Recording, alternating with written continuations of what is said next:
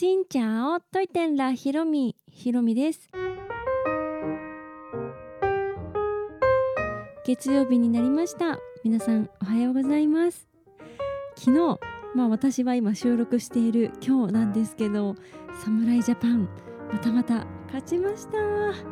すごいですね、まあ、ずっと画面にこうね張り付いて見ているわけではなくってちょくちょく見ながらで声援聞こえたら「えっ?」って見て 「ホームラン入った」とかこう見てるぐらいなんですがもう熱気がすごいですしもう日本中の期待がねすごいですね。もう特に大谷選手がいらっしゃることですごい引き締まってなんかこう大谷体調がこうね引き締めてくださっている感じもするのか、うん、すごいなんか緊張感とやる気と行くぞっていう勢いを感じます。私個人的には西武ファンなので秋山がね好きだったんです。でも今メジャー行って帰ってきたらどこだっけ広島かどっかいますよね。なんですがまあ秋山とかで出てほしかったなと思ってまあでも玄ちゃんとか山川選手が頑張ってくれてるので日本もね頑張って私も応援していきたいと思います。はい。ということで今日はですねベトナム人の方はそんなに生もの食べれないの？っていうお話をしようと思います。まあ、これは本当個人差ある話なのでこういうものだよって話ではありません。日本人だってね納豆好きな人いれば食べれん人もおるし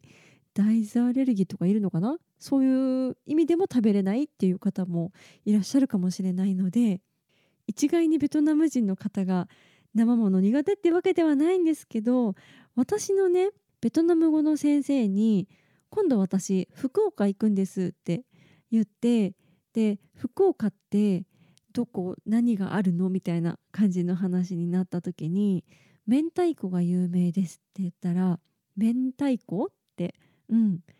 でベトナム語で魚卵まあ魚卵だから「かチュンだよ」って言ったら「え？魚の卵？ってなってえ魚の卵だけを食べるの？みたいな感じで言われたんです。でよく分からなかったんですけど、まあ、多分先生が言っていたのは魚の魚を買ったら卵が入っているっていうことじゃなくって魚と卵別々にもう卵だけ抜いた状態のものが売ってあるの？って、うん、いう感じの反応をされました。魚の卵は全然食べるけどそれ別々に魚と卵別々なのっていう感じ、うん、で別々だよって言ってしかもそれ生のものを食べるんだよって言ったらもうねすごい すごい顔をされました。もう見たことないような顔をされまして。あそっかこの魚卵イクラとかはねなんとなくわかると思うんですけどいくらも上ってなるのかな？ちょっとわからないですけどこの魚卵を生で食べるっていうのを想像したらね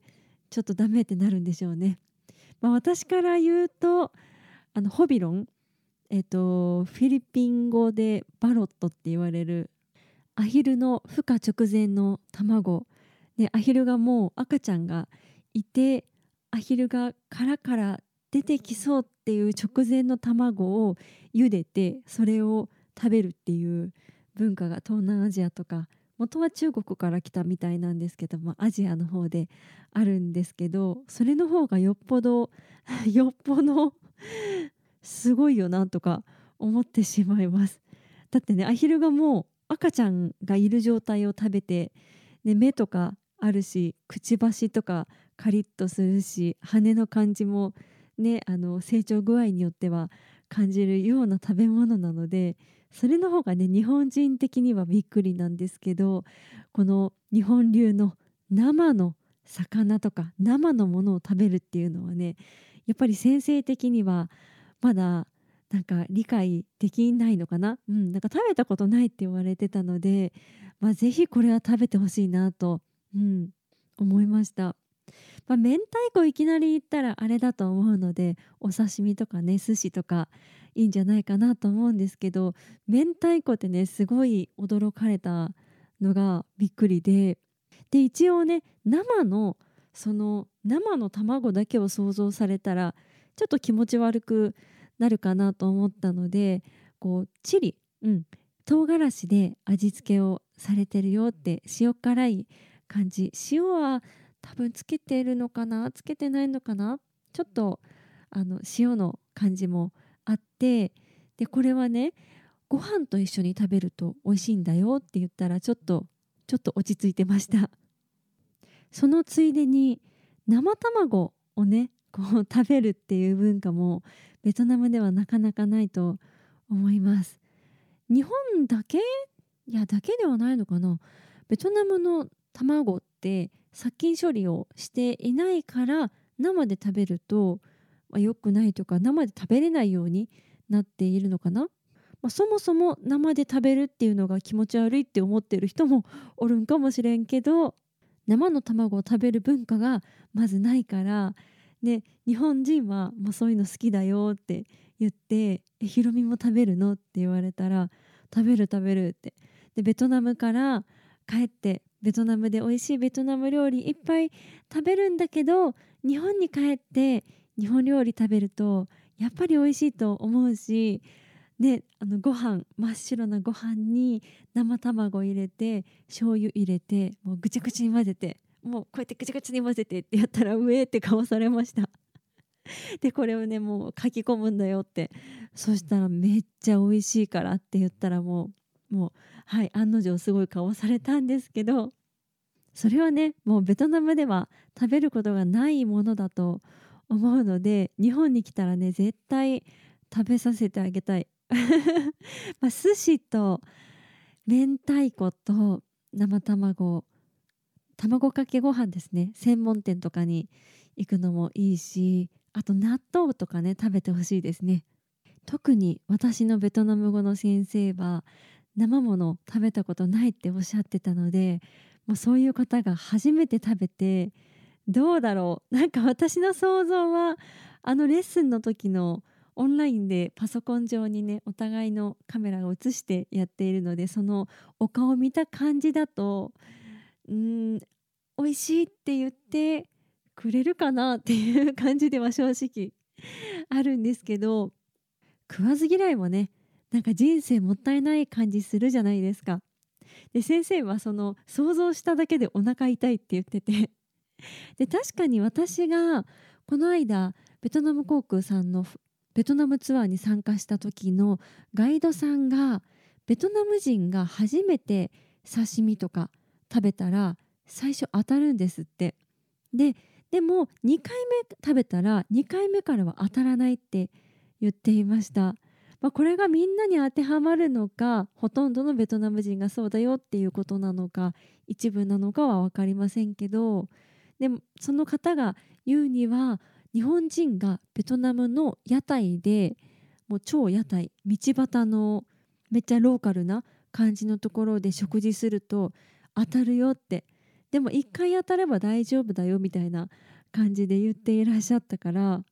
私はね多分当たったことはないと思うんですけど、まあ、時とタイミングでね当たることもあると思ったら1回食べてもし当たっちゃったとしてもね2回目からはそんな当たらないんじゃないかっていうもう体勢ができて免疫ができてるって思うともし刺身とか明太子とか食べて美味しいって思ってもらえたら2回目からもっともっと楽しく食べれるからこれは日本の生の料理がちょっと気持ち悪いなって思うベトナム人の方にね是非食べてもらいたい。ベトナム語の先生もそうですけど日本にいるベトナム人の方もねもしかしたら日本にいても食わず嫌いで食べたことない人いるかもしれないんですけどもうねあの招待したいです。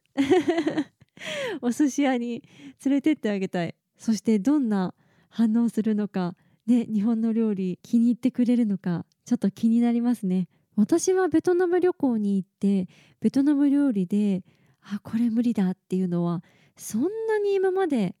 うん、その最上級がホビロンあのバロット だと思うんですけど